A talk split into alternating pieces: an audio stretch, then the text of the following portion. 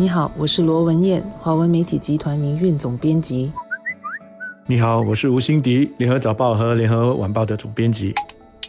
李光耀政策研究所的最新调查显示，国人对同性性行为和同性婚姻等课题的态度日趋开放，但是整体而言，国人对社会道德课题的态度普遍上仍然持有保守的立场，认为同性之间结婚是错误或者很可能有错的受访者超过了一半，达到六成。虽然比五年前，也就是二零一三年首次进行这项调查时的百分之七十四点二有明显的减少。少，但是这仍然是超过了所有受访者的一半。这项调查结果，相信不会让人感到意外。新加坡仍然是一个整体而言普遍比较保守的一个社会，而我国的调查结果也跟其他国家的情况相似，也就是在过去几年的时间里，对围绕着同性权益的课题日益开放，反对的态度明显的比较弱了。不过，人们对一些道德课题的态度并没有太大的变化，主要包括绝大部分。的人仍然反对婚外情和赌博的行为。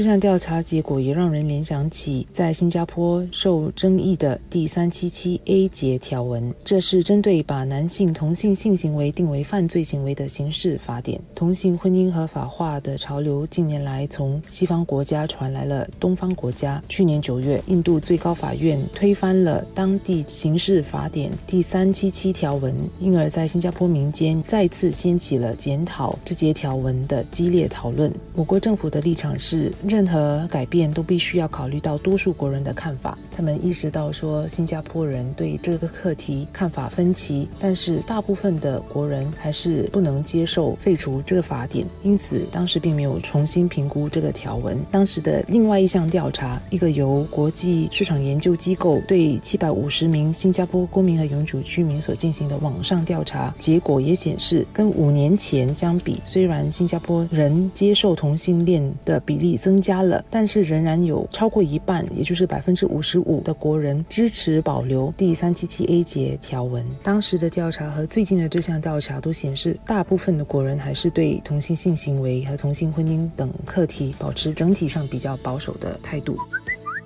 李光耀公共政策学院政策研究所这一次的调查报告，可以说就好像是半杯水一样，就看你是从哪个角度来看。你可以说杯子是半满的，也可以说杯子是半空的，大家都没有错。那些呢想要说我们的社会基本上还是保守的，可以从这次的调查结果中找到足够的证据。因为总的来说，对许多的课题或者是说价值观，新加坡人整体上来说还是趋向保守的。而那些要指出新加坡的社会越来越开放的人，也同样可以找到足够的证据，因为年轻人和年长者对同性问题的看法，或者说对婚前性行为的看法，就有很明显的差别。同时，如果你把这次的结果跟二零一三年的调查结果来比较，你也可以发现到人们的观念其实开放了不少，即使是你拿同一个年龄层的人来作为比较。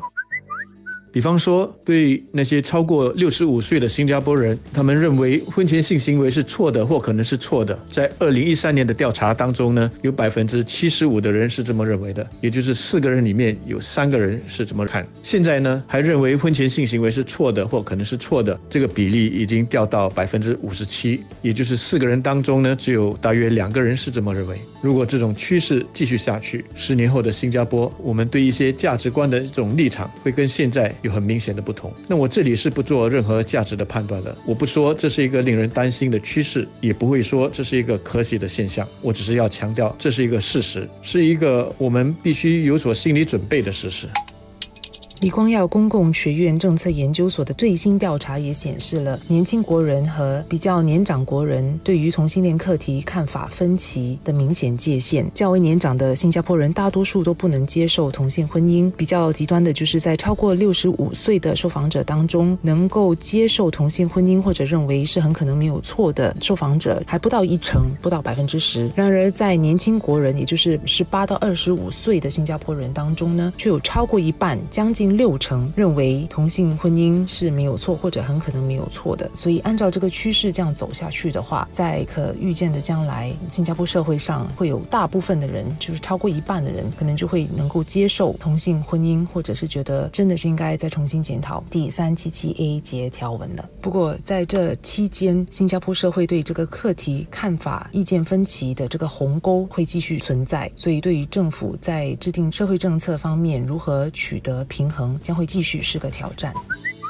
这一次的调查结果也给了我们一个启示，那就是有些东西呢，特别是价值观，你要去改变它，真的是急不来的，它需要逐步渐进。如果你太急着去改变，太急着去推动，那么广大的社会如果其实是还没有准备好的话，你只会加剧社会的分化。那如果这个社会的分化又是跟宗教、种族或者是年龄密切相关，也就是说，分化的界限是根据宗教。种族还是年龄来划分的话，那就会给我们这个社会带来一些隐忧了。但是如果你愿意给我们社会一些时间，社会整体的价值观是可能会自我调整的，它会慢慢的改变。五年、十年下来，原本的少数很可能就会变成多数了。当然，那些想要维持现状的人，则可能会开始着急了，会想方设法地扭转这个趋势，以便阻止这个改变。那我只希望这次的调查结果不会导致我们社会里面不同价值观阵营的人会有。过度的反应。